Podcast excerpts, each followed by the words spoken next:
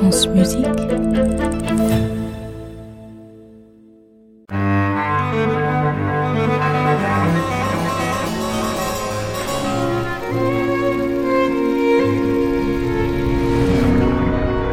Le journal intime de Jean-Sébastien Bach.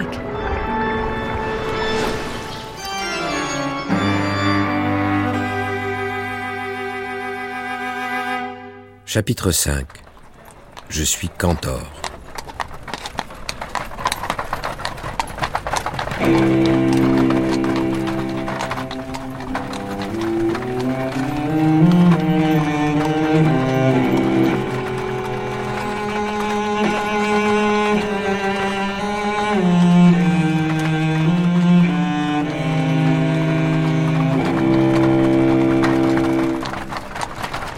Dimanche 22 mai 1723.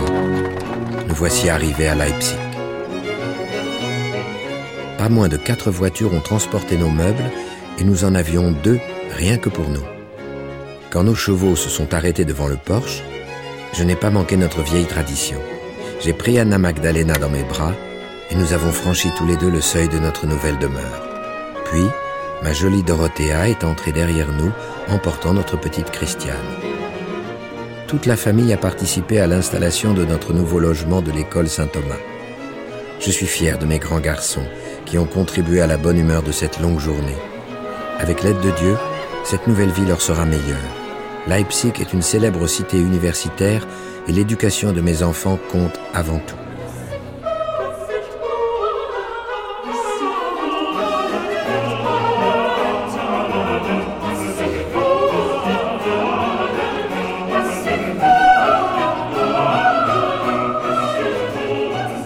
Nouveau poste de cantor ne me séduit pas beaucoup.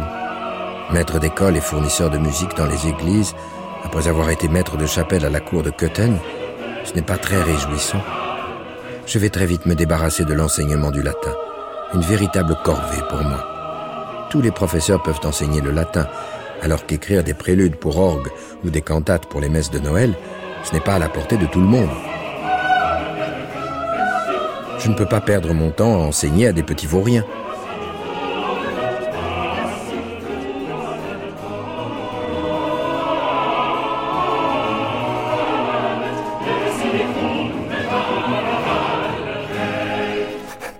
J'ai suffisamment à faire. Je veux composer des pièces nouvelles et les publier. Pas mes toccata pour orgue ou mes préludes et fugues pour le clavecin. Je veux publier des pages de musique qui soient comme une récréation pour les amateurs.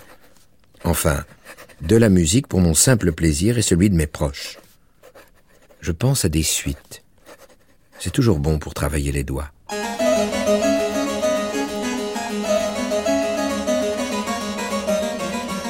Aujourd'hui, nous avons reçu un visiteur venu d'Angleterre. De passage à Hambourg pour ses affaires, il a voulu venir m'écouter. J'ai accepté de jouer pour lui car j'ai vu qu'il éprouvait une joie sincère. Après le dîner, nous avons fumé la pipe ensemble et il nous a longuement parlé de ce monsieur Handel de Londres. Il nous a dit être allé l'écouter plusieurs fois à la cathédrale Saint-Paul. Puis, il m'a demandé à nouveau de m'asseoir au clavecin.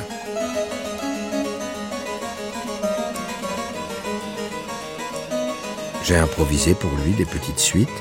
Je vais leur donner le nom de suites anglaises, en souvenir de cet hôte bien sympathique. Magdalena est toujours intimidée quand nous recevons des visiteurs. Elle s'assoit à mes pieds pour m'écouter. Je suis heureux quand elle est tout près de moi.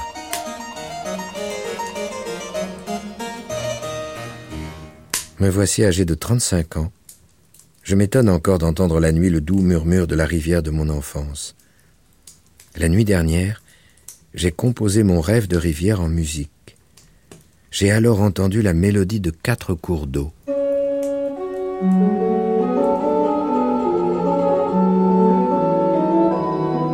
Deux d'entre eux traversaient des prés. L'un contournait un sous-bois. Sa mélodie était comme son dessin, arrondie, un peu fantaisiste. Son eau était légère et transparente. L'autre offrait à boire au bétail. Son eau était dense et le rythme de ses flots régulier. Un peu plus loin, une autre rivière semblait s'échapper d'un pont qui enjambait un chemin. Le rythme était rapide. On entendait même les pierres rouler emportées par le courant. Il y avait aussi la petite rivière du village, celle que tout le monde connaît, celle qui reçoit les cailloux jetés par les enfants, les visages des amoureux qui s'y contentent. Dans mon rêve, ces rivières avaient une mélodie différente et singulière, mais je parvenais à toutes les entendre très distinctement. Et lorsque quelques instants après, elles jaillissaient de nouveau, elles me semblaient encore plus lumineuses.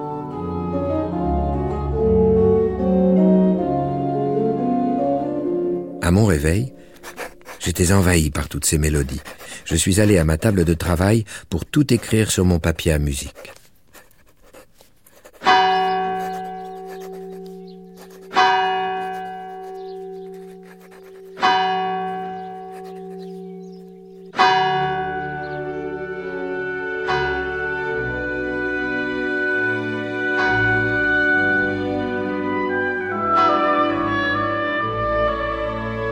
Dimanche 27 février 1724, nous avons baptisé notre petit Gottfried Heinrich à Saint Thomas. Ma tendre Anna Magdalena était si jolie portant notre bébé dans les bras, son visage doucement éclairé par les chandelles,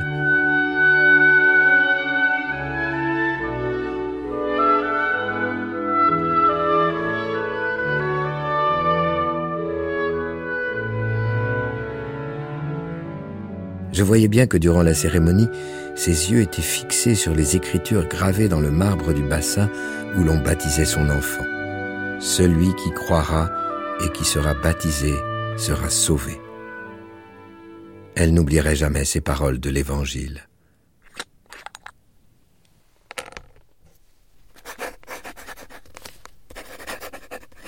Voilà plusieurs jours que je suis obligé de me rabaisser devant les autorités mesquines de ce conseil municipal.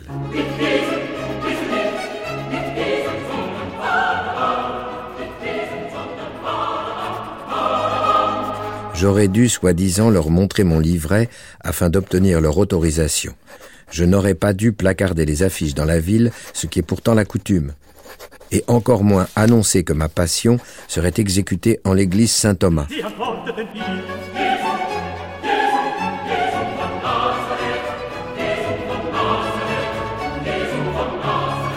Pour ce premier vendredi saint depuis ma nomination, elle doit être jouée à Saint-Nicolas. Il y a un ordre à respecter, me dit-on. Tout le monde s'offusque, et je dois à présent prévenir mes auditeurs de ce changement.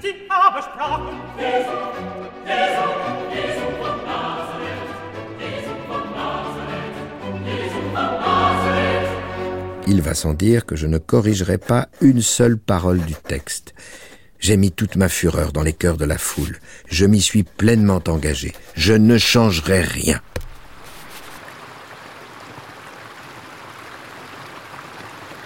Toutes ces contrariétés m'empêchent de dormir.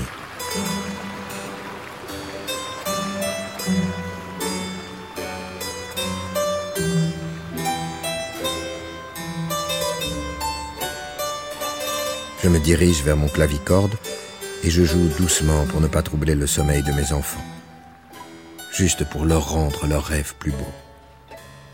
Ma musique est ma prière.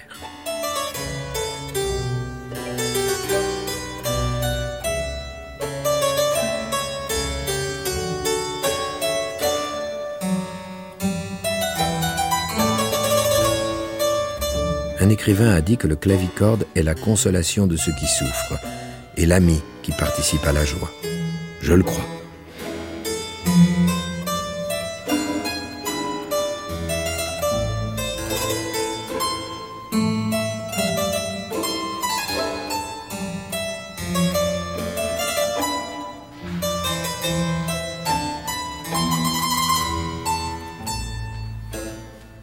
Nous avons chacun accompli notre journée de travail et toute la famille est rassemblée autour des instruments de musique dans notre pièce familiale.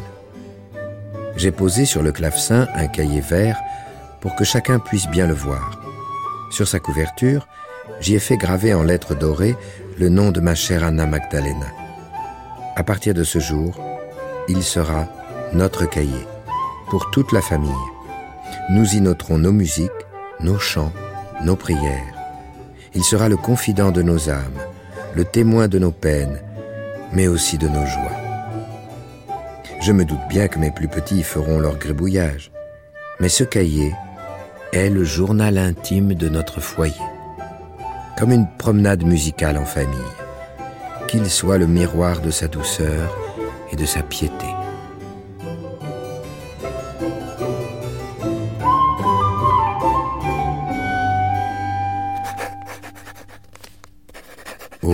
Et belle joie.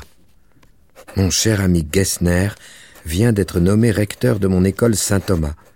Je n'aurai plus à souffrir les éternelles remontrances de mes supérieurs. Monsieur Bach ne fait rien, Monsieur Bach n'assume pas dignement ses fonctions de cantor, comme le bourdonnement d'un vieux moulin. Mon ami a bien compris l'importance de me décharger de ces tâches inutiles et médiocres. C'en est fini des heures de surveillance de ces élèves insupportables je peux enfin me consacrer à ma musique.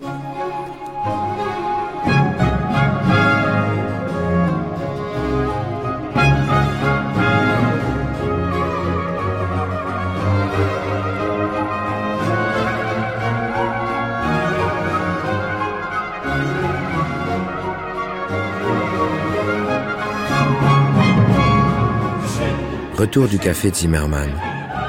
Cette semaine, nous avons joué ma cantate Phébus et Pan. Comme toujours, le public a chaleureusement accueilli les musiciens et la bière a coulé joyeusement. Il y en a toujours qui s'étonnent que je ne compose pas que de la musique sacrée.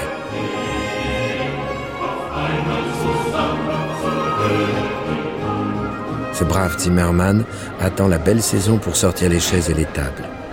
On se retrouvera pour sûr porte de Grimma tous les vendredis soirs.